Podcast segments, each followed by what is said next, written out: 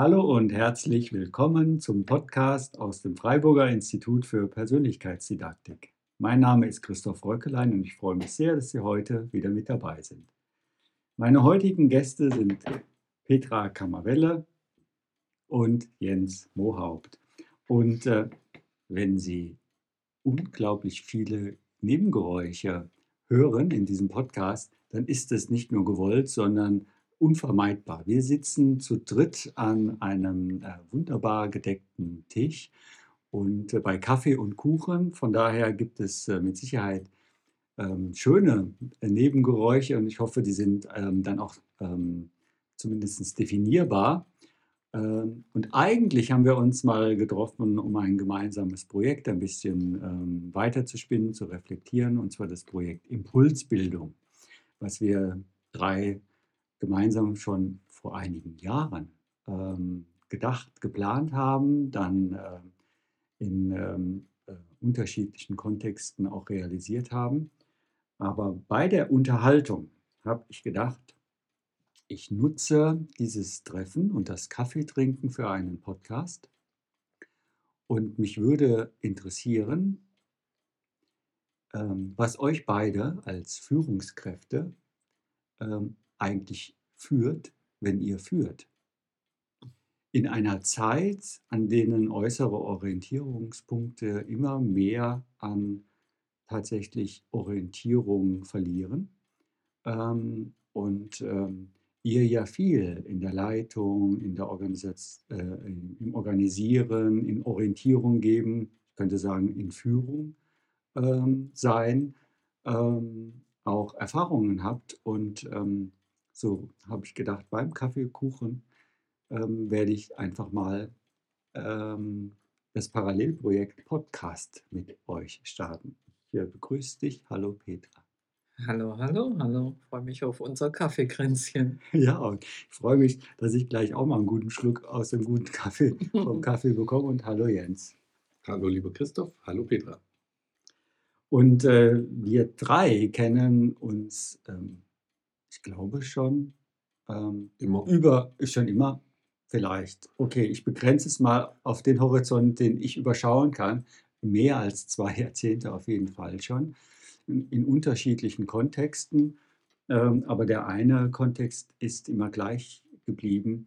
Ich habe euch beide immer als Manager, Managerin auch äh, kennengelernt, äh, wenn ihr unterschiedliche Aufgaben in einem Großkonzern, Technologiekonzern ähm, ähm, innehattet. So, und das ist der Kontext, ähm, der hm, sich sicherlich auch gewandelt hat, aber für mich zumindest ähm, einer ist, ähm, der immer wieder auch Begegnungspunkte ähm, ähm, ermöglicht hat. Und ja, aber bevor ich hier quasi aus meiner Perspektive euch vorstelle, würde ich euch bitten, dass ihr euch selbst den Hörerinnen und Hörern mal kurz vorstellt, was sollten die Hörerinnen und Hörer wissen von euch, dass sie gut in diesen Podcast einsteigen können. Und ich kann in der Zeit Kaffee trinken. Ja, wer möchte? Ich fange an damit, dass ich mich als Managerin überhaupt nicht angesprochen fühle. Also ich stelle mich vor, indem ich sage, ich bin Petra und ich bin keine Managerin habe mich nie so gefühlt, will so nicht genannt werden, obwohl es eine Facette ist, die ich auch lebe oder gelebt habe. Ich bin Petra, ich bin fast 60 Jahre alt, ich bin glücklich verheiratet mit einem wunderbaren Mann, habe eine tolle Familie und habe eine Aufgabe gehabt in den letzten 31 Jahren, die viele Managerinnen. Gelernt habe ich mal Journalistin und Lehrerin und interessieren tun mich Menschen. So viel zu mir. Ja, und ich kann mich dabei ganz vielem anschließen, auch wenn ich das äh, eigentlich gar nicht so ähm, gerne mache, zu sagen, naja, sehe ich auch so. Ähm, aber tatsächlich von dem Begriff Manager mag ich mich auch ein bisschen distanzieren. Ich sage immer ganz gerne, ähm, Manager managen Ressourcen und Leader haben Follower. Und, äh, und drückt dadurch einen Anspruch aus an Führung und Führungskräfte, der mit Manager äh, zu eng beschrieben ist. Ähm, aber ansonsten, ich bin Organisationsentwickler ähm, aus tiefstem Herzen, äh, wobei ich das immer differenziere zwischen, ähm, ich entwickle äh, oder helfe Menschen bei ihrer Entwicklung und Teams und Organisationen und es geht alles nur gemeinsam und nichts davon nur alleine. Ähm, und so verstehe ich meine Arbeit. Und ich mache das aus dem Herzen heraus gerne, weil ich glaube, dass, ähm, dass ich dazu was beitragen kann mit der Erfahrung, die ich gesammelt habe als Leader, als Manager, als äh, gemanagter und geführter. Und äh, ja, deswegen ja, mache ich das aus tiefstem Herzen gerne und äh, würde mich mal als Organisationsentwickler bezeichnen. Also ich steige im Grunde in der Vorstellung schon sofort mit einer Korrektur ein, die ich quasi so als stereotypisches... Ich habe äh, doch Lehrerin gelernt. So, ganz genau. Der pädagogische Imperativ. Und gleichzeitig wird ja etwas deutlich. Ähm, ihr äh, beide habt euch ein bisschen wie äh, verwehrt, äh, in irgendein Schemata hineingedrückt ähm, zu werden. Und der Jens hat jetzt zum Schluss gesagt, vom Herzen her, also mhm. zwei, dreimal gesagt, und du hast gesagt, ich bin als Mensch hier. Und das ist vielleicht schon auch eine Ebene, ähm, die ähm, euch vielleicht auch ähm, verbindet, dass ihr, ähm, auch wenn ihr eine Funktion, Position, Rolle, Aufgabe habt, dass ihr es einmal vom Herzen oder eben als Mensch ähm, versucht, ähm, eben auch zu leben. Und das ist das, was, glaube ich, mich über die ganzen Jahre ähm, wie auch, ähm, ich hätte jetzt fast gesagt, fasziniert hat. So. Und gleichzeitig würde ich aber auch sagen, was ähm, ich äh, so wertvoll äh, empfunden habe.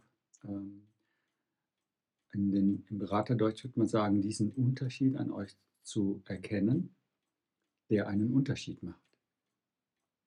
Und ähm, dennoch habt ihr eben ähm, mit der Korrektur eurer Vorstellung auch gezeigt, dass ähm, ihr viel Erfahrung habt in den unterschiedlichen Kategorien von Gestaltung. Manche sagen Managen, Leader oder wie auch immer. Auf jeden Fall sind viele Gestaltungselemente, die etwas mit sozialen Prozessen zu tun haben. Und ich würde zuerst einmal auf, Grund, äh, auf den Grundimpuls äh, äh, meines Podcasts zurückkommen und euch fragen, habt ihr euch schon mal die Frage gestellt, was euch eigentlich führt, wenn ihr führt? Die Petra nickt, mhm. aber ich weiß, aber sie, sie guckt mich ganz stierig an. Ich weiß gar nicht, ob ich jetzt noch was sagen soll oder ob das Nicken heißt, ja klar, habe ich da mir schon Gedanken drum gemacht. Genau, ich habe mir da viele Gedanken gemacht und mache sie mir noch und werde wahrscheinlich nie aufhören, die zu machen. Ganz kleiner Exkurs. Ich finde dieses deutsche Wort Führungskraft eigentlich in dem Kontext wunderschön. Mhm. Weil das auch mit der Frage zu tun hat, woher kommt die Kraft, um zu führen? Mhm. Und welche Kraft will ich, spreche ich mal von uns, ich entfesseln durch die Art, wie ich führe? Und die, du hast ja auch gerade gesagt, Jens, die kommt von, vom Herzen oder auf jeden Fall von innen von innen heraus. Und die kriegt Impulse von überall her, aber die Kraft und die Kraftquelle, aus der heraus ich führe, mal mehr, mal weniger klar aus mhm. dieser inneren mhm. Quelle heraus, mhm. aber immer wieder zurückkehrend zu dieser Quelle, die liegt in mir selbst. So würde ich die Frage mal im ersten Wurf beantworten. Und jetzt nickt er Jens. Ja, ich glaube, dass da drin die Verbundenheit liegt mhm. äh, oder der Grund für die Verbundenheit, die wir äh, miteinander haben, ähm, weil ich glaube, das ist mh, hm, eine so ähnliche äh, Quelle, die uns nährt mhm. oder Kraft, aus der wir schöpfen oder sowas, die zumindest die Richtung, die die nimmt, finden wir immer wieder ähm, erfrischend ähnlich beim anderen und damit eine gemeinsame Kraftentfaltung in eine gleiche Richtung, ähm, die dann dazu führt, dass wir so Sachen machen wie dieses ähm, äh, unser, unser Impulsbildungsprojekt. Mhm. Ja. Mhm. mhm. Und selbst wenn ich euch schon lange kenne und euch zuhöre, dann denke ich, wovon sprechen die denn da? Mhm. So, ne? Das ist ja zuerst mal ein sehr abstrakter Raum, wenn du von innen Mhm. hernimmst, äh, äh, wenn, wenn, du, du davon sprichst. Ähm, und ähm, jetzt würde ich gerne mal ein bisschen, ähm, so wann habt ihr das erste Mal und wodurch habt ihr es entdeckt, ähm, dass ähm, ihr ähm, euch nach innen wendet, wenn ihr Kraft zur Führung braucht? Das hört sich ja jetzt so schnell und reflektiert an. Vielleicht könnt ihr mich und auch die Hörerinnen und Hörer ein bisschen mit in eure in den Zeitreise hineinnehmen, zu sagen, wann habt ihr und wodurch ist denn das eigentlich passiert, dass ihr gemerkt habt, ich führe nicht durch äußere Gegebenheiten, Instrumente oder sonst was, sondern eigentlich durch was anderes. Fällt euch Also- da spontan was ein? Ja. Ja, ja, da fällt mir äh, ganz klar was ein. Und zwar, ich hatte ein Schlüsselelement, äh, ein Schlüsselerlebnis, würde ich es Mhm. nennen, Schlüsselerlebnis, ähm, im Rahmen einer ganz persönlichen Sinnkrise, ähm, die mich sehr gebeutelt hat, die ganz schwierig war für mich, für meine Familie, ähm, also auch mein Umfeld, ja, das nicht wusste, was mit mir los ist. Und, ähm, und in dieser Zeit hatte ich Kontakt in mir zu einem Gefühl von, ich habe zwar keine Ahnung, was, wie das enden soll oder wo das hinführen wird, Mhm. aber es wird gut werden. Mhm. Obwohl ich völlig verzweifelt war. Mhm. Ne, Oder vielleicht nicht verzweifelt war, weil ich genau dieses Gefühl noch hatte. Ja. Mhm. Und da habe ich gemerkt, es führt mich, äh, ich kann nicht benennen, was das ist, aber es führt mich und, ähm, und diese, im, im Laufe der Zeit habe ich ähm, geübt, mit dieser Quelle in Kontakt zu kommen oder in Kontakt zu sein. Mhm. Und äh, das, äh, ja, dieses war für mich ein Schlüsselerlebnis, ähm, ni- mich nicht verlassen, verzweifelt ähm, zu fühlen, sondern das Gefühl zu haben, alles wird irgendwie gut. Vielleicht ein Urvertrauen oder eine, ähm, ein, ein Gott oder was auch immer man dem für einen äußeren Titel geben möchte. Mhm. Ja. Aber es war ein Gefühl in mir drin, da gibt es was, was mich führt. Und dann habe ich gewartet, was daraus entstehen möchte. Und dann entstand daraus was, wo ich äh, heute sage, na, was Besseres hätte daraus eigentlich nicht entstehen können. Mhm. Mhm. Mhm. Und seitdem nehme ich es immer wieder als Referenz, Ah. zu schauen, was will denn werden, Mhm. viel mehr als, ähm, als was will denn also ein Äußeres von mir oder jemand von mir oder so. Ich will das noch ein bisschen noch ähm, unter, unterstreichen, um es zu verstehen, weil du hast ja jetzt Vokabeln benutzt, da habe ich gedacht, du sprichst eigentlich nicht nur von dir, sondern von der aktuellen Zeit. Also du sprichst von einer Sinnkrise, könnte ich sagen, das ist jetzt mit Sicherheit auch gesellschaftlich oder global ähm, eine Vokabel, die kann man durchaus auch mal ähm, äh, für etwas Größeres bezeichnen.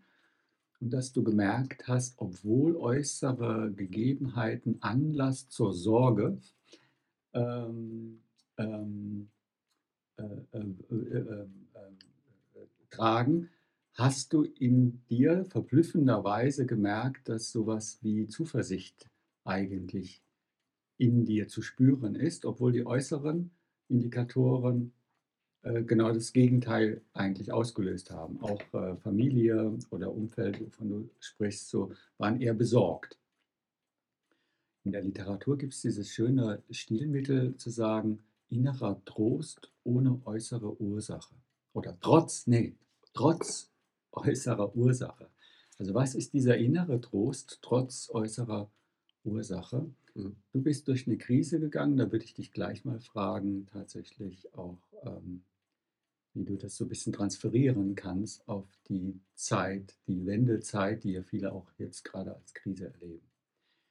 Das ist der eine Teil, den, den ich so verstanden habe. Und der zweite, dass du heute immer wieder zurückkehren kannst an diesen Ort, den du, den ich jetzt mal mit Zuversicht ähm, umschrieben habe, der dir Trost, aber anscheinend auch eine Intention, also auch eine Richtung, äh, einen Impuls, einen Handlungsimpuls gibt. Es ist nicht nur eine, eine innere Einkehr, die zu nichts Äußerem führt. Ähm, und es ist sowas wie, ähm, dass du, dass du dich dem zuwenden kannst. Das habe ich so ein bisschen, ist das richtig verstanden? Mm, Ja, also zunächst mal hilft mir ja schon allein das Bewusstsein darüber, dass das da ist. Es ist Mhm. ja da und ich kann mich dem nur abkehren. Also ich kann ähm, äh, irgendwie ähm, versuchen, es zu ignorieren oder sowas, aber ansonsten, wenn ich das nicht mache, ist es ja da. Okay, helf uns mal ein bisschen zu sagen, was genau? Die Zuversicht. Ah, die Zuversicht ist eigentlich schon da Ja. und du kannst dich eigentlich nur von ihr abkehren. Naja, ich müsste mich von ihr abkehren, damit sie nicht mehr da ist. So, ja. Hm, hm, hm, hm. Ja, und dann fragtest du nach der Richtung, also welche Richtung gibt es mir denn? Ja, Mhm. und äh, das beschreibe ich ja gerne so als, äh, als Ergebnis meiner Sinnkrise, ähm, im Kontakt sein mit mir selber oder Mhm. der Zuversicht, Hm, ähm, hatte ich so was wie eine, eine Schlussfolgerung für mich gefunden. Eine Mhm. Schlussfolgerung aus meinen Erfahrungen, äh, wo ich gesagt habe, all die Erfahrungen, die ich gesammelt habe, als, so wie ich es vorhin auch eingangs gesagt hatte, als Mitarbeitender, als Führungskraft, als ähm, Organisationsentwickler, als Coach, als krisengebeutelter Mensch, all diese Erfahrungen kumuliert, Mhm. ja, hat bei mir dann dazu geführt, dass ich gesagt habe, jetzt weiß ich Dinge, die mich dazu befähigen, anderen zu helfen, sich so zu entwickeln, vor allem Organisationen, Mhm. sich so zu entwickeln, dass Menschen da drin, das, was mir passiert ist, nicht passieren muss. Weil ich der Überzeugung bin, dass es Formen von Führung und Zusammenarbeit gibt, die das verhindern, Okay. dass Menschen in Sinnkrisen fallen. Hm, Und gleichzeitig könnte es ähm, umdrehen auch. Es kann durchaus, äh, es gibt auch Gegebenheiten und Faktoren, die Sinnkrisen auch provozieren ähm, und auch eher ähm, unterstützen und ähm, fördern. Absolut, Okay. absolut. Und dadurch ist für mich ein Lebenssinn entstanden Mhm. und der nährt natürlich mich Mhm. Und gibt mir Richtung. Mhm. Ich lasse das mal so. Ja, mach. So, und bin jetzt gespannt. ges gespannt. Petra hört ganz gespannt zu und, äh, und ähm, musste ich jetzt ein bisschen aus dem Zuhörer ein bisschen rausreißen und zu sagen, was ist dir denn auf deinem Lebensweg in der Reflexion jetzt kurz eingefallen? Fast wortgleich, äh, da sind wir wieder dabei, was uns verbindet. Ja. Fast wortgleich, das, was du auch gesagt hast, Jens. Und zwar habe ich auch ein Schlüsselerlebnis im Kopf, Mhm. was meine Führung und mein Führungsverständnis und meine Haltung und so angeht. Ich hatte in einer meiner ersten Führungsaufgaben einen sogenannten Führungswechsel-Workshop. Und da ist ein Element, äh, haben wir damals heißer Stuhl genannt, wo schnell vorher gesammelte Fragen aus dem Team einem gestellt werden. Mhm. Und der Witz an der Sache ist, dass man schnell reagiert, antwortet und sich damit echt und authentisch zeigt. Ganz zwangsläufig fast, wenn man Ja, nicht so gut schauspielen ja, ja. kann, ja, was ich nicht kann. Und da war nämlich damals eine Frage von dem Moderator gestellt, vergesse ich nie, ähm, dass irgendjemand aus dem Team die Frage gestellt hat, woher nimmst du denn deine Kraft? Also eine ähnliche Frage, wie du sie Ja, uns jetzt gerade ja, gestellt hast. genau. Und ich habe damals geantwortet, das ist Gottvertrauen. Mhm. Und der Moderator kam nachher zu mir her. Ich hatte die Frage, äh, die Antwort, meine eigene Antwort gar nicht mehr erinnert. Es war halt eine Antwort von vielen Ja. Und der kam danach zu mir her und hat mir erzählt, wie sehr ihn das berührt hat und dass er das so, wie ich denn das meine und dass er das so noch nie gehört Mhm. hätte und so. Mhm. Mhm. Deswegen erinnere ich sehr genau Okay. dieses erste Mal, dass ich das so aus, dass es mich ausgesprochen hat, dass es aus mir heraus so klang. Und ein zweites war eine Coaching-Ausbildung, die ich gemacht hatte. Das ist auch sofort in mein Hirn geschossen bei Mhm. deiner Frage. Mhm. Und zwar die zweite in einer ersten Coaching-Ausbildung, systemische Coaching-Ausbildung, war ich voller Instrumente, Methoden, Fragetechniken. Und wenn ich dann gecoacht habe, war ich immer ein bisschen gestresst, wusste ich aber nicht. Ich dachte, so ist das als Coach Mhm. Ja. weil ich dann in meinem hinteren Hirnareal gedacht habe, okay, jetzt, ist, jetzt bilde ich diese Hypothese, jetzt nehme ich dieses Werkzeug, jetzt gehe ich da so weiter. Mhm. Und in meiner zweiten Coaching-Ausbildung habe ich gelernt, das zu verlernen.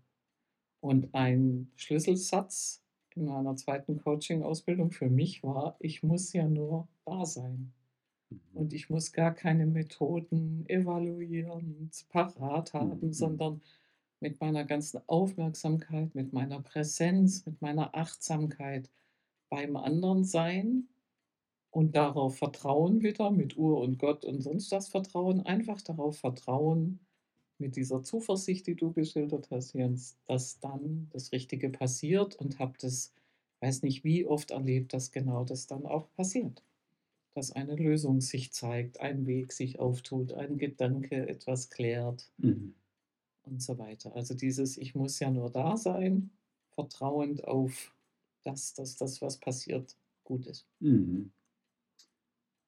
Jens nickt auch und ich würde zuerst mal sagen, na, das würden auch viele Hörerinnen und Hörer sagen, zu sagen, ja, bin, natürlich bin ich da. Mhm. Äh, äh, wer soll denn sonst auf dem Stuhl sitzen? So, ne?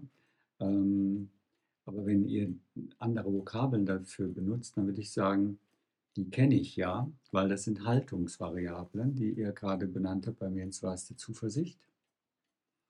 Und dein Gottvertrauen ist im Grunde genommen in diesem Dasein mit Präsenz. Also wenn du sagst gegenwärtig, ähm, und das sind für mich zumindest so Haltungsdimensionen, die ihr gerade benutzt habt. Und ich mö- möchte die ein bisschen wie auch äh, ähm, sichern, ähm, zu sagen, ach, das ist ein Unterschied. Und Petra, du hast es gerade wunderbar eben auch ähm, gesagt, ähm, wie es ist, in Instrumenten ausgebildet zu sein.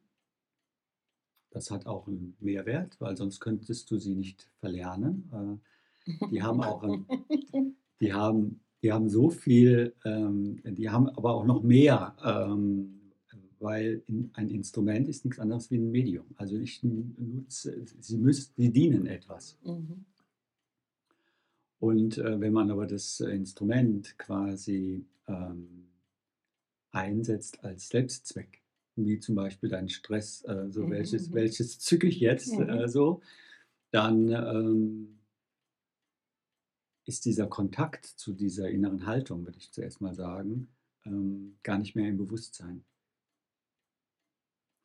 Und ähm, die gleichen Instrumente können aus der Haltung der Zuversicht oder der Präsenz anders wirken, wie wenn sie im Grunde genommen im Unbe unbewusst einfach instrumentell eingesetzt werden. Also das möchte ich fast wie übertragen, weil es gibt auch viele Führungsinstrumente. Ja. Aber die Quelle, über die ihr sprecht, ist im Grunde ähm, eine Verbindung zu etwas, ihr sagt vom Ort her, das in euch ist. Mhm. Wenn ich euch jetzt äh, operieren müsste oder euch irgendwo quasi auf so ein äh, äh, MAT oder sonst wo irgendwie hin, wo wäre denn dieser Ort eigentlich, äh, wovon ihr da so sprecht? Äh, damit die Hörerinnen und Hörer ähm, definitiv auch ein Bild bekommen, wenn wir Mhm. über diesen Raum und Ort sprechen. Darf ich? Mhm. Aha, Ich, ich habe es häufig mit der Sprache. Ich finde, unsere Sprache kann so viel ausdrücken oder auch verhindern. Und ähm, anwesend zu sein, präsent zu sein, gibt es das wunderschöne deutsche Wort geistesgegenwärtig. Ja. Das verwenden wir meistens, wenn ein Unfall verhindert wird. So, oh, da war ich aber geistesgegenwärtig, gerade noch gebremst und so. Aber wenn der Geist immer gegenwärtig wäre, was er ja nicht ist, weil er wandert ja hierhin und dorthin, mhm. Das wäre die Reinform von Achtsamkeit quasi, die Mhm. wir ja aus, das verbindet uns ja auch alle praktizieren und kennen und ein bisschen verstanden haben, was Mhm. das alles bedeutet und woher das kommt. Aber wenn der Geist gegenwärtig ist, dann kann ich eigentlich ohne Sorge sein und mich genau darauf verlassen. Mhm. Und das zweite Stichwort hast du vorher genannt, das Herz.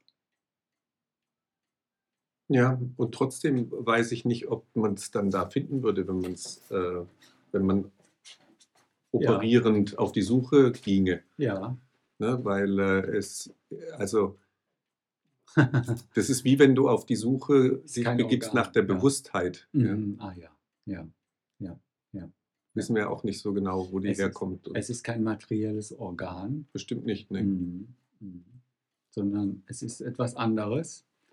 Ähm, aber wenn ihr, wenn ihr ja darüber sprecht, ähm, dann sprecht ihr ja so mit mir darüber, als ob es ein Ding wäre, also ob es es tatsächlich gibt. Ne? Also wie kann ich, äh, und ein Podcast ist zumal ohne Bilder, ne? also wie kann ich quasi Menschen, die nur mit dem Gehör da sind, ähm, ähm, irgendwie da so was ähm, mitgeben in Form von, ja, ähm, daraus ziehe ich im Grunde meine Kraft für den nächsten Schritt zur Führung oder eben auch zur Gestaltung. Wenn es kein Ding ist, was ich ausoperieren kann, du sagst Geistes, Hm. Gegenwärtigkeit, so. Ich würde sagen, das ist eine Haltung. Auch das ist schwer in ein ähm, objektivierbares. Ähm, ähm, ja, und jetzt weiß jeder, dass wir im Schwarzwald sind. Wunderbar. also, es war ein Paukenschlag. Jetzt halte ich mal den Mund und höre mal dem Kuckuck zu. Oder euch. Ja, ich äh, würde darauf gerne antworten. Also die, ähm, es ist ja so, dass der Körper mir sagt, ähm, wenn etwas falsch läuft beispielsweise. Ähm, also ich spüre Dinge, Mhm. ja, ähm, die, äh, wenn, wenn, wenn, etwas, wenn etwas mit Liebe gemacht ist, dann wird mein Herz warm, dann, äh, dann, ähm, dann ist es herzerwärmend irgendwie. Ja? Mhm. Wenn was lieblos gemacht wird oder, ähm, oder gar gewalttätig, ja, Mhm. dann ist es ein Schmerz, den ich spüre. Wenn ich, äh, wenn ich das Gefühl habe, man sollte jetzt eher dahin statt dorthin gehen, dann ist es vielleicht ein Bauchgefühl, das sich zeigt. Ja? Mhm. ähm, oder äh, in einem Moment von, ähm, von, von Ablenkung, von Nicht-Nachdenken kommt mir plötzlich ein Geistesblitz. Ja, äh, dann, äh, dann, das kommt ja irgendwo her. Ja, ich Mhm. kann es nicht benennen, woher es kommt. Das Bauchgefühl, das Herzerwärmen, Mhm. das, Mhm. äh, das, was mir plötzlich in den Geist kommt, Mhm. Mhm. ähm, hat irgendeine Quelle, die ich nicht benennen kann, aber sie ist in mir. Mhm. Und ich würde gerne ergänzen, das ist im Grunde alles gleichzeitig. Hm. Es ist das pure Sein. Also es ist genau das Körperempfinden. Da zieht sich mein Magen zusammen. Oh, das fühlt sich komisch an. Es ist die Geistesgegenwart. Oh, ich war total gerade abgelenkt. Jetzt sag noch mal was. Ich sehe es in deinen Augen. Mhm. Also alle Sinne, alle Sensoren, die wir als Menschen haben. Und die zuzulassen, wahrzunehmen und darauf zu vertrauen, dass das uns mit unseren vielen sensiblen Antennen genau zum Richtigen führt. Das ist es. Es ist viel Loslassen von Ablenkung jeglicher Art oder Dingen, die einen wegbringen von diesem puren Sein. Mhm. Frag ich nach einem Ding, bietest du mir die Vokabel Sein an. Mhm. Das ist super. Ja, jetzt äh, wird es einfacher, glaube ich, für alle Hörerinnen und Hörer, sich das vorzustellen. Ähm, über was ihr sprecht und gerade so in, dem, in der Metapher ähm, ist ja fast eine psychosomatische Indikatoren, die du nennst. Und dabei ist mir in dem Begriff Sein eigentlich zu sagen, ja, alles hängt mit allem zusammen. Mhm. Und deswegen gibt es quasi sowas wie ein Überspringen von den Z- Zeitraum ähm, Dimensionen, indem du sagst, in dem Moment ist alles da. Mhm. In dem Bauchkrummeln ist gleichzeitig eine Erkenntnis oder ein Wärmegefühl und so weiter, ähm, könnte ich so mit. Aber was ihr beide ähm, gleichermaßen mir mitteilt, ist, ihr nehmt etwas wahr. Jens sagt sogar, da spüre ich doch was, Mensch, ähm, was ihr eigentlich gar nicht gedacht hättet, dass das da war. Also, dass ihr einen Unterschied macht zwischen, da ist was und das nehme ich wahr, und dass das nicht etwas Gedachtes ist, was ihr zuerst mal wahrnehmt, sondern eher, wenn ich dann so frage, dann müsst ihr anfangen, euren Verstand anzusagen, wie soll ich denn das erzählen? Mhm. Also es ist eine Dimension, so will ich das mal ein bisschen wie verstehen, wenn ich danach frage, nach diesem Ort, dann sagt ihr zuerst einmal, ihr braucht, ihr müsst äh, sowas wie eine Kompetenz des Spürens, des Wahrnehmens, ein Körperbewusstsein entwickeln und und auch nicht das Körperbewusstsein sein, sondern das Körperbewusstsein beobachten. Ja, da gibt es ja quasi wie die Beobachtung zweiter Ordnung. Mhm. Und diese Beobachtung ist noch nicht eine ähm, bewertende Beobachtung, sondern eher eine empfindende, wenn ich euch, ich versuche jetzt selber die Worte zu sagen, und eine empfindende Beobachtung, ob es sowas überhaupt gibt, weiß ich gar nicht von der, vom Vokabular her. Aber wenn ich, das fällt mir gerade ein, wenn ich euch zuhöre. Dass, ähm, wenn ich nach dem Ort fahre, ihr eigentlich wieder mal von einer Haltung sprecht, zu sagen, okay, ich brauche diese Haltung der Beobachtung. Und eine Ablenkung kommt schnell über einen Gedanke äh, oder einen anderen Reiz. Ähm, und ein Reiz, an einem Reiz anzuhaften, ist äh, nicht unbedingt Beobachtungsqualität dessen, was ist, um mal das zu beschreiben. Ist es das, was, was ihr da, ja, okay, jetzt äh, lächeln sie sich gegenseitig an und sagen, okay, vielleicht habe ich mich auch verirrt. Jetzt holt mich wieder zurück. Also mir fällt ein, jetzt wenn ich dir zuhöre, Christoph, Ja, dass die Vokabel Offenheit, es geht eigentlich darum, offen zu sein, überall, vom Herzen her, um die Empfindungen empfinden zu können, mhm. die eh da sind, aber um sie wahrzunehmen, sie zu beobachten, dann nicht zu schnell auf eine Bewertung zu springen, sondern einfach nur das zuzulassen. Mhm. Und die Offenheit ist offen mit einer offenen Geisteshaltung. Jetzt ist Ja. natürlich auch nicht viel klarer als das, was wir vorher gesagt haben, aber auch mit einem offenen Herzen, Ja. damit es eben sich erwärmen kann. Mit, mit, mit einer Offenheit in allen Sinnen. Das ist die Grundvoraussetzung. Und mit einem nicht zu schnellen Bewerten. Da gibt es ja auch die wunderbare äh, Beschreibung oder Definition von Achtsamkeit von dem viel zitierten äh, John Kabat-Zinn. Mhm. Das ist nämlich genau das Hiersein im Hier und Jetzt, im Nun, Mhm. den Augenblick zuzulassen, ohne ihn zu bewerten. Mhm.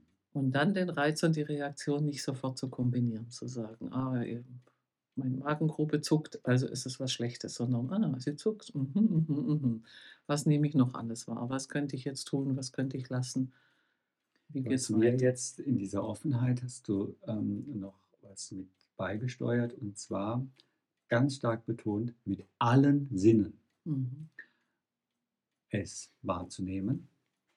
Und ähm, da fällt mir als Fußnote direkt ein, ja, ähm, die Sinnlichkeit so ähm, und das Denken zählt nicht zu den Sinnen. Mhm. Ähm, das aber nur als Fußnote und da hast du jetzt aber, äh, damit ich es ein bisschen konkretisieren kann, zu sagen, ach, das ist die Wahrnehmungsebene. Es ist nicht die denkende Wahrnehmung, also die kognitive Wahrnehmungsebene, Genau. sondern die sinnliche Mhm. Wahrnehmungsebene, wenn ich das mal Mhm. versuche so, so zu nehmen. Da muss ich eine Fußnote ergänzen. Noch eine? Ja, ja, oh, ja. das sind, Sternchen. Wir sind Experten von Fußnoten. Ja. ja. Ähm, und zwar als Fußnote, die bei den Worten Sinn, Sinn, ähm, Haftigkeit, mit allen Sinnen ist mir auch Sinnlosigkeit und meine Sinnkrise eingefallen. mhm, mhm, Und äh, dabei der Gedanke gekommen, ja, das ist ja so ein, ähm, wenn etwas sinnlos ist, ja, dann kann man ja nur noch funktionieren, indem man sich von seinen Sinnen trennt mhm, und es nicht mehr wahrnimmt. mhm, Dann geht es noch weiter. Ja. mhm, Es geht dann nicht gut weiter mhm, äh, und auch nicht nachhaltig. mhm, Ähm, aber, aber das ist eine typische Reaktion äh, des, des Menschen auf Sinnlosigkeit ähm, und, äh, und beschreibt genau das Gegenteil von dieser Offenheit, diesem Wahrnehmen mit allen Sinnen und äh, so. Das war mir als Fußnote noch dazu eingefallen. Ich lege jetzt keine dritte Nein, Fußnote nein, nein, nein, nein, nein, nein. Aber ich muss quasi dann eine Rückfrage in die Fußnote äh, rein. Mal gucken, ob sie den Weg zum Haupttext nochmal findet. Ansonsten machen wir einen Anhang. ähm, jetzt habe ich so viel äh, Prosa mit reingebracht, dass ich ein bisschen selber ähm, weggekommen bin.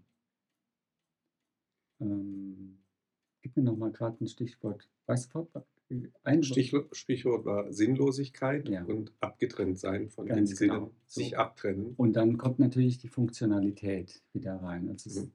Und das ist mir bei, vorhin, als du gesprochen hast über das Körperbewusstsein, ich gedacht, du hast ja ein sehr organismisches Verständnis von alles hängt mit allem zusammen und irgendwie ist das eine nicht von dem anderen zu trennen und es ist gleichzeitig da.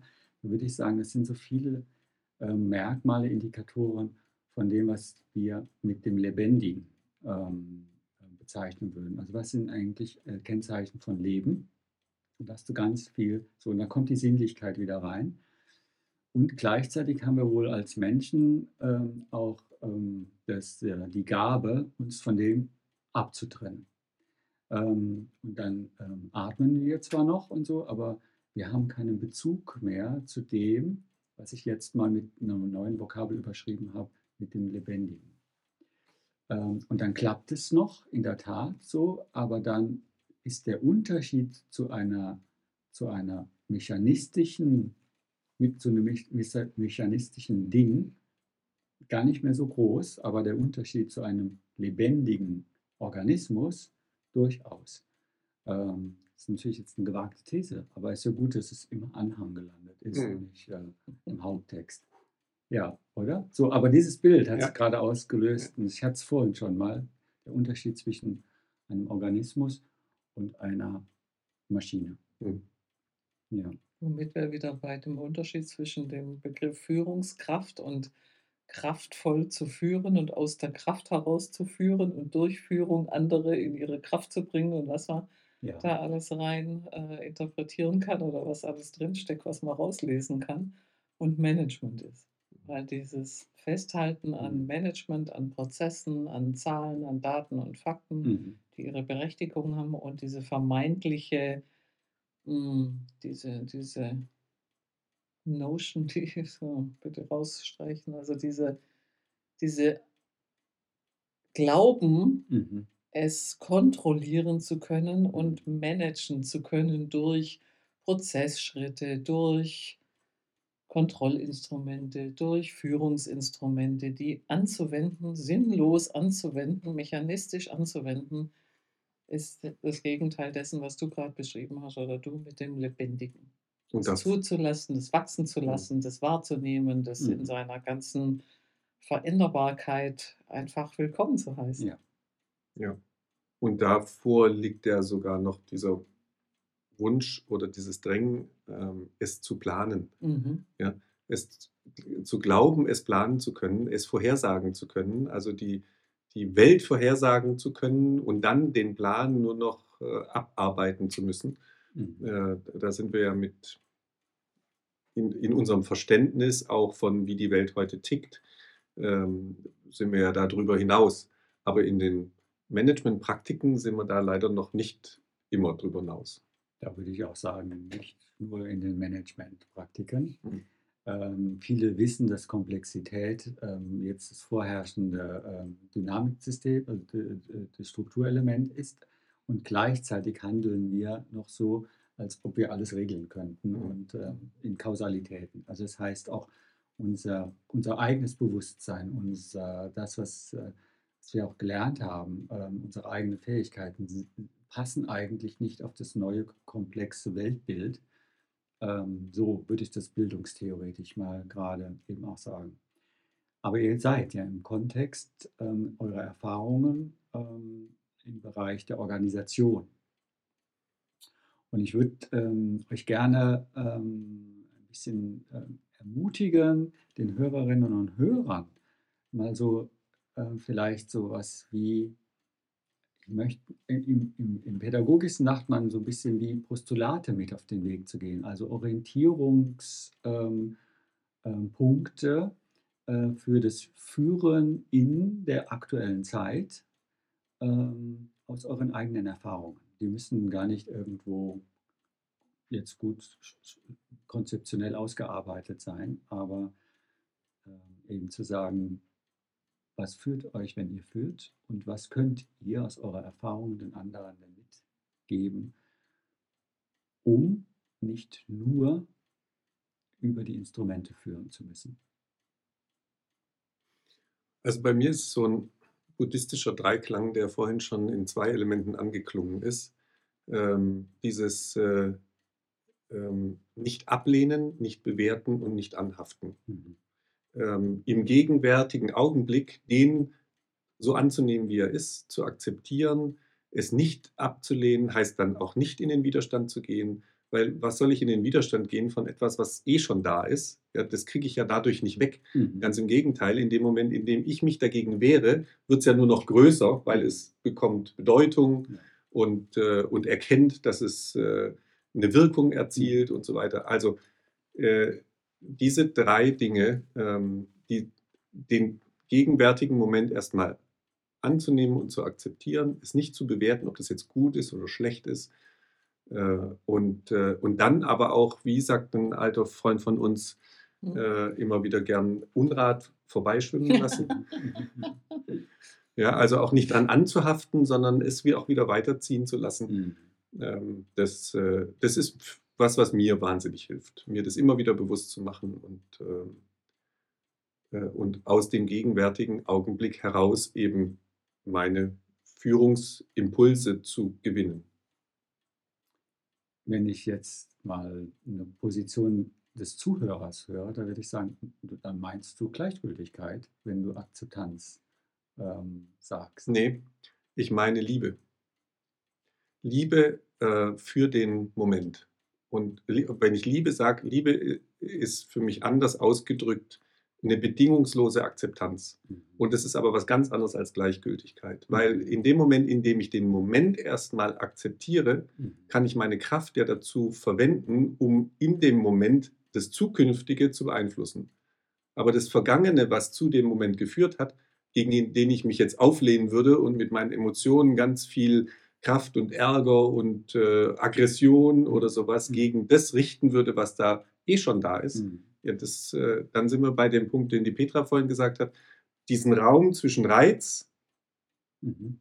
und Reaktion, den zu weiten, ja, um, äh, um meine Kraft dafür zu nutzen, was die Zukunft beeinflusst und nicht, was die eine Auflehnung gegen die Vergangenheit oder das, was aus der Vergangenheit kommt.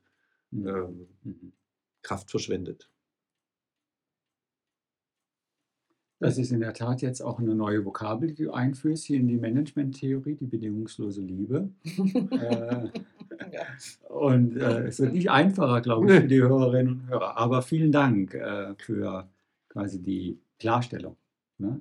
Ähm, hast du ja jetzt ve- vehement gegen die Gleichgültigkeit Ja. ähm, gewettert. Ja. Ich will es ein bisschen erden, weil ich uns selber zuhöre und denke, ja, so äh, bringst ja immer wieder die Zuhörerinnen und Zuhörer mehr mit uns an die Kaffeetafel, wo ich denke, ja, wie reden wir daher, wie klug klingt das alles, wie reflektiert und wie bewusst. Mm, Wenn ich jetzt an meine Führungspraxis und meinen Führungsalltag denke, dann fällt mir ein, wie ich das lebe, ist vor allem Zuhören tatsächlich. Mhm. Also ich sage jetzt den Zuhörerinnen und Zuhörern, es geht ums Zuhören. Es geht um, oft darum, nicht selber zu reden, nicht sich zu äußern, nicht das eigene Ego, die eigene Person, das Besserwissen, das Überhauptwissen, das Ansagen, das Richtung geben. Das ist oft gar nicht das, was es braucht, sondern es ist das Zuhören. Und Mhm. da bin ich wieder bei meinem ganz Dasein. Ich muss ja nur da sein und da sein. Und jetzt kommen wieder alle Sinne und mit allen Sinnen zuhören. Und nicht nur den Wörtern zuhören und den Sätzen, sondern auch der Körpersprache, dem Blick, den Gefühlen mitzuempfinden. Mhm. Was, was klingt alles mit an und das dann wahrzunehmen, auszuhalten und zurückzuspiegeln. Und dann wiederum, sind wir wieder am Anfang, darauf zu vertrauen, dass das was auslöst. Weil Menschen zuzuquatschen und Lösungen anzubieten und besser zu wissen und alles schon mal gesehen zu haben, das ist eben das Gegenteil von achtsamer, präsenter Führung. Das Mhm. ist möglicherweise viel verbreitet im Management. Ich will das jetzt auch nicht abwerten, um Mhm, Gottes Willen. mhm. Ja, Management hat braucht's auch auch, seine ja. Be- Berechtigung. Ich habe auch viele Managementanteile in Ja. meiner Führung. Ja. Aber im Kontakt mit den Menschen ist es erstmal Zuhören und Dasein. Ganz banal eigentlich. Ja, also in, in, in meiner Theorie würde man sagen, ja, hört sich alles sehr einfach an. und ähm, ist genauso eben auch nicht leicht ähm, in der Anwendung. Aber ich versuche es jetzt nochmal deutlich zu machen, weil du hast zwar von Zuhörern, das machen alle Zuhörerinnen und Zuhörer Oh, jetzt gerade, aber du sprichst, hast ja das als Antwort gegeben, so als ein Postulat zu sagen, äh, was kann ich so mitgeben ähm, aus diesem Prinzip, was führt mich eigentlich, wenn ich führe? Du sagst du, wenn ich das jetzt so richtig verstanden habe, zu sagen, ihr erkennt es vor allem daran, wenn ihr zuhört. Mhm. Und dann hast du aber angefangen, dieses Zuhören ja zu beschreiben. So, dann hast du zuerst mal gesagt, ähm, ähm, dass dieses Zuhören eigentlich ein, ein Verstehen wollen von einem Erleben äh, oder Gefühlen. Ich weiß jetzt gar nicht mehr genau, was du für Worte benutzt hast, aber es ist ein tieferes Verstehen Mhm. wollen als das, was du akustisch Mhm. quasi mitbekommst. So, Genau, ja. sagst du mit allen Mhm. Sinnen und so. Und dann bist du sogar in die Wahrnehmung reingekommen. Da würde ich sagen, es ist ja noch eine andere Ebene des ähm, Zuhörens, äh, und zwar die des Daseins, dass du sagst, ich muss auch spüren, Mhm. hören, empathisch verstehen wollen, ist auch eine Haltung, und sogar gleichzeitig zu spüren, ähm, um etwas mitzubekommen, was über die Worte, die ich höre, hinausgeht und trotzdem mitvermittelt wird. Mhm. So nickst du die ganze Ja, Zeit. genau. So, das ist, du hast es wunderbar schön strukturiert. Und äh, dass du sagst, dieses, da, das ist schon mal, eigentlich, ich könnte sagen, ein Tool. Mhm. äh, zu sagen, äh, überprüfe mal, in welcher Qualität du gerade im Gespräch bist. Ne? Bist du nur beim Zuhören, beim emotionalen Verstehen oder eben auch mit allen Sinnen etwas zu erspüren und ähm, es zu erfassen. Es ist bei euch beide eine eher ähm, aufnehmende Haltung, kontemplative Haltung, so würde ich sagen, oh, das ist aber sehr unspektakulär. Da werdet ihr ja eigentlich, das, ist, das sind viele stille Momente, die ich dann mit euch habe, aber wo ist denn die Kraft quasi der Gestaltung?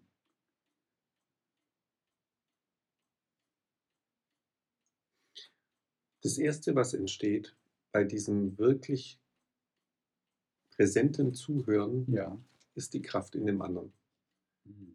Weil der andere fühlt sich plötzlich gehört und wahrgenommen und ernst genommen. Und das ist schon mal ein anderes Erlebnis, als, als man es heute häufig hat. Mhm. Das ist die erste Kraft, die entsteht. Okay. Die Kraft entsteht, die muss ich nicht irgendwo rein, die entsteht durch diese Qualität des Hörens beim anderen. Mhm. Die entsteht und die wird nicht gemacht. Also so viel zum, zu, zu, zu dem Machen. Also das wollte ich auch nochmal sagen, ja. Und aus dieser Kraft heraus, und das finde ich ist auch eine ganz wichtige Aufgabe von Führung, ist Entscheidungen herbeizuführen. Mhm. Nicht zu treffen und zu sagen, rechts rum, links rum, geradeaus, sondern Entscheidungen herbeizuführen, damit man einen weiteren Schritt machen kann, was immer dieser Schritt sein kann. Mhm. Und der Schritt ist am besten, wenn er aus einer Kraft heraus entsteht und nicht aus einem Vakuum, aus einer Angst, aus einer Sorge, aus einem übergestülpten Etwas. Und Mhm. genau deswegen kann dieses Zuhören und das, was du passiv empfindest oder uns zurückspiegelst, das Mhm. könnte passiv sein, genau diese Kraft entwickeln, die dann in was Aktives, nämlich, okay, dann machen wir es jetzt so oder probier doch mal das oder äh, gib die Unterlage so ab. Also Mhm. was ganz Konkretem, Aktiven, wo wir dann wissen, wie es weitergeht, was wir machen Mhm. was der Mitarbeitende macht, was ich mache, was das System macht, was im Projekt zu tun ist, was immer dann der nächste Schritt ist. Mhm. Und für Entscheidungen zu sorgen, ist meiner Ansicht nach eine der wichtigsten Führungsaufgaben.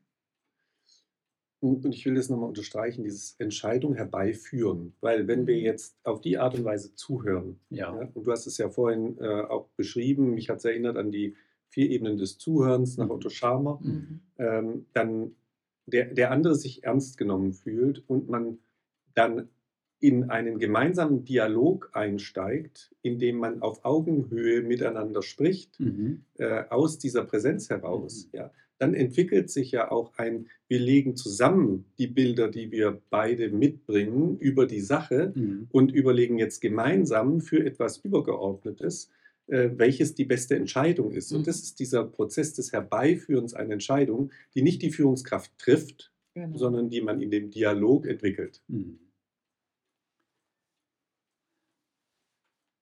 Und damit habt ihr ja ein Prozessverständnis, was eher aus der Kreativität und Innovationsforschung kommt und zu sagen, im Dialog, also wenn sich zwei oder drei treffen, da passiert etwas Drittes ähm, und nicht einer übernimmt etwas vom anderen. Und dieses Dritte ist vorher nicht da.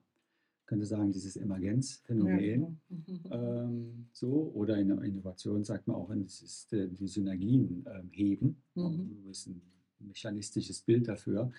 Ihr sagt aber beide, das entsteht von selbst.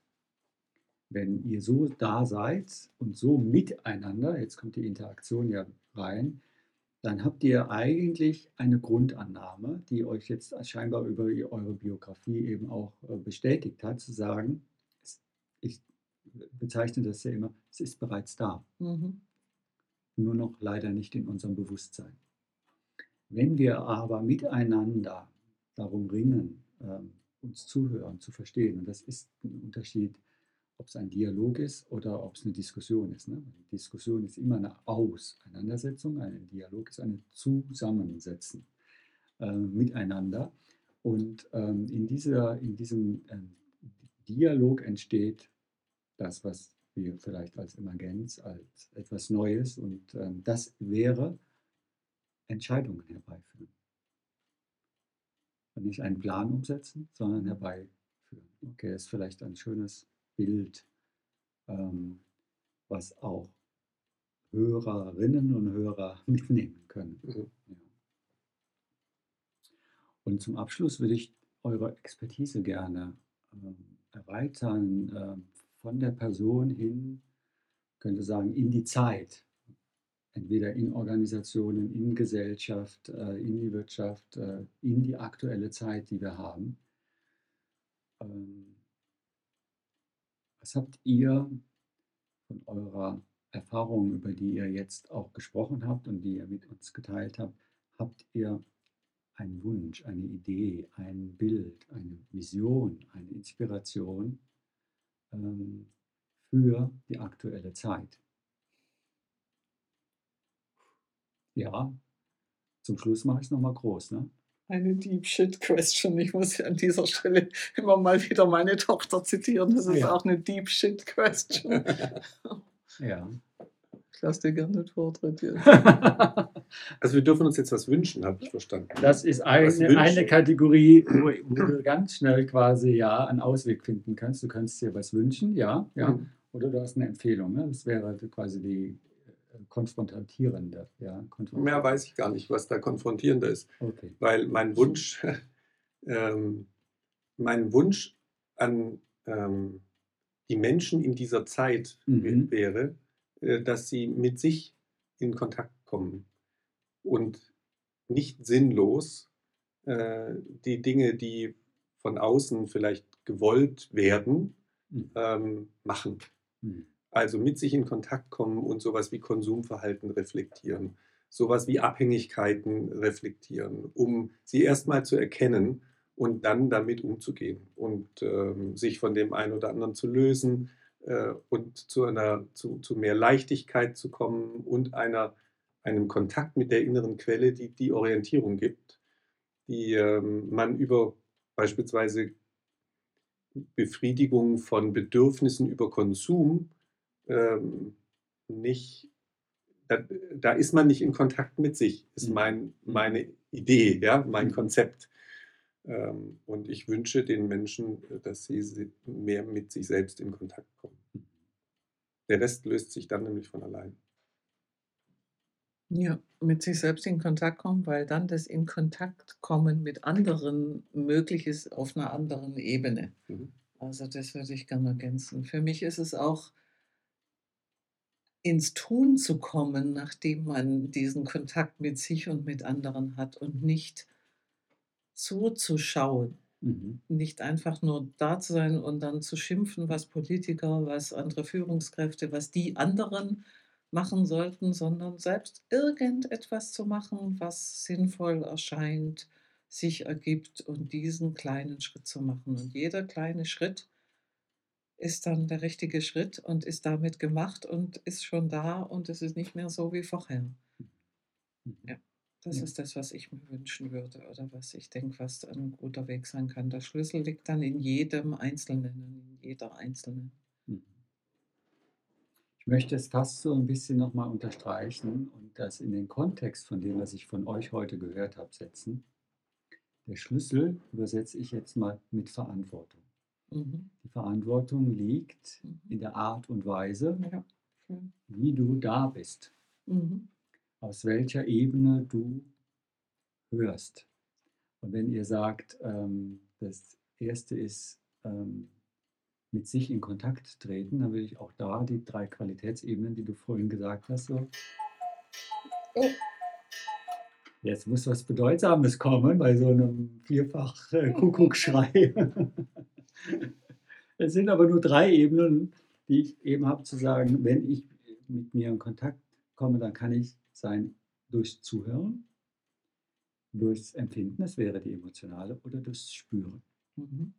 Und wenn ich ähm, euch heute zugehört habe, du mit deinem Körperbewusstsein und du mit deinem vertieften ähm, ähm, Hören und Dasein, dann würde ich sagen, mit äh, sich in Kontakt treten heißt bis in die Tiefe des sinnlichen Spürens hineinzukommen, ähm, um da eben auch zu schauen, ähm, ähm, was für ein Impuls kommt, wenn ich mich da mal drauf einlasse und nicht quasi schon auf der ersten Ebene des Verstehens Mhm. Ähm, oder des Zuhörens ähm, komme. Ähm, das möchte ich noch ein bisschen ergänzen. Mit sich in Kontakt kommen heißt auch äh, aus meiner eigenen Erfahrung, wenn ich die dazulege, ich kann auch mit meinen mentalen Modellen in Kontakt kommen. Die kann ich dann reflektieren, aber wenn ich mit denen in Kontakt komme, dann bin ich mit denen identifiziert. Dafür müsste ich heraustreten aus den mentalen Modellen, um sie reflektieren zu können. Da gibt es ja ganz viele Punkte, die, äh, die wir jetzt auch nochmal diskutieren könnten. Machen wir im nächsten Podcast. Ganz genau. Was mich jetzt berührt hat in eurem Abschluss, weil ihr beide, er sagt, mit sich selbst in Kontakt kommen. Mein Schlüsselsatz für das Coaching oder mein Selbstverständnis ähm, kann ich in wenig Sätzen zusammenfassen. Das heißt, ich trete zuerst mit mir in Kontakt, damit ich mit dir in Kontakt treten kann. Mhm. Und ich trete mit dir in Kontakt, damit du mit dir in Kontakt treten kannst. Und dann ist mein Job getan. Schön. Manche schreiben ein ganzes Handbuch darüber, aber das ist es. So einfach, du hast es vorhin gesagt, Mhm. kann, ähm, kann Arbeiten äh, beinhalten. Ja, danke euch vielmals. Und ähm, schließe diesen Podcast. Oh, es jetzt raschelt Nee, der Kuchen ist äh, äh, gegessen und meine Zettel rascheln im Podcast als Abschluss. Und so sage ich. Kommt jetzt der Abspann? Mhm. Ja, davor mag ich mich auch noch bedanken. Ja, Schön, ist dass du uns wunderbar. eingeladen hast. Ja. Und ich gerne wieder. Ganz schön war das. Schönes Gespräch. Ah, dann nehme ich euch beim Wort, wenn ihr das äh, so als angenehm. Wir treffen uns bei der nächsten Kaffeerunde wieder. Ähm, das müssen die Hörerinnen und Hörer wissen. Ähm, wir haben immer mal Anlässe gesucht, äh, auch außerhalb quasi der, unserer Profession, damit wir uns treffen können. Ähm, und Impulsbildung des Projekts war ein Anlass, aber wie gesagt, das müssen wir weiterverfolgen, weil dann haben wir ein Alibi für uns selbst, uns zu treffen. Heute war die Reflexion der Reflexion der Reflexion dieses Projektes äh, und wir haben Kaffee mitgebracht Und, ähm, Und starten jetzt in eine Podcast-Serie. absolut, jetzt haben wir neue Projekte. Genau. Also, es soll keine Drohung gewesen sein für die Hörerinnen und Hörer, sondern im Grunde äh, nur auch eine Freude ähm, an uns selbst. Und so sage ich, das war der Podcast aus dem Freiburger Institut für Persönlichkeitsdidaktik. Im Gespräch waren heute Petra Kammerwelle, Jens Mohaupt und ich, Christoph Röckelein. Und zwar über ähm, die Einschätzungen, was uns führt, wenn wir führen. Ein paar Bildungsimpulse äh, zum selber Nachdenken und herzlichen Dank für Ihr Interesse. Und wir würden uns sehr freuen, wenn Sie tatsächlich beim nächsten Mal wieder mit dabei sind und sich äh, freuen über das, was dieser Podcast in uns tatsächlich auch auslöst. Von daher sage ich zuerst mal für diese Runde herzlichen Dank an dich, Petra. Ich danke, wir danken. Ja, und herzlichen Dank an dich, Jens. Sehr gern. Ja, Und du hast, gerne wieder. du hast ja schon gar nicht mehr zurückhalten können. Nee, vorhin. ja. Hilfe, Hilfe. Jetzt drückt ihr auf den Knopf. Also, und wenn Ihnen der Beitrag ähm, gefallen hat, dann dürfen Sie ihn gerne hemmungslos auch teilen mit anderen und sich inspirieren lassen. Und ich sage von daher Tschüss, bis bald. Tschüss.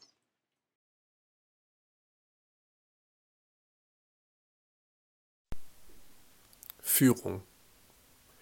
In den Tiefen meiner Gedanken, da schlummert eine Frage. Was bedeutet es zu führen? Was ist es für eine Sage? Ist es Macht und Kontrolle oder doch ein zarter Tanz? Ein Spiel aus Stärke und Weisheit? Ein gebührender Glanz? Ein Führer, er tritt auf die Bühne des Lebens. Mit Mut und Entschlossenheit, doch niemals vergebens. Er schreitet voran mit klarem Ziel vor Augen, ein Leuchtturm in der Dunkelheit, um Menschen zu erlauben. Doch Führung ist kein Monopol, sie liegt in jedem von uns, in kleinen Gesten und Worten, im Tun und im Verdruss. Es geht darum, zu inspirieren und zu ermutigen, ein Leitstern zu sein, die Herzen zu beflügeln. Denn wahre Führung kommt von innen, sie ist aufrichtig und echt. Sie kennt keine Hierarchie, keine Macht, die sich versteckt. Sie ruht in Empathie und Weitsicht, in Respekt und Vertrauen. Sie baut Brücken, öffnet Türen und lässt Menschen aufblühen. Führung bedeutet Verantwortung zu tragen, die Vision zu teilen und Hoffnung zu sagen. Es geht um Ermächtigung und die Förderung anderer, um gemeinsame Ziele und den Glauben an das Wunder. Doch Führung ist auch ständiges Lernen, ein Tanz zwischen Himmel und Erde, ein stetes Verwirren. Es erfordert Demut und die Bereitschaft zuzuhören, die Weisheit zu erkennen in den Gedanken der Vorfahren. Führen heißt nicht, sich über andere zu erheben, es ist vielmehr, sich mit ihnen zu verweben, gemeinsam zu wachsen, sich gegenseitig zu stärken, in dieser großen Welt einander anzuerkennen. So lasst uns führen mit Liebe und Güte im Herzen, mit Offenheit und Mut, seien wir die Schmerzen. Ein Poetry Slam der Führung, ein Aufruf zum Handeln. Lasst uns gemeinsam die Welt in ein besseres Morgen verwandeln. Autor ChatGPT. Vorgetragen von Jens Mohaupt.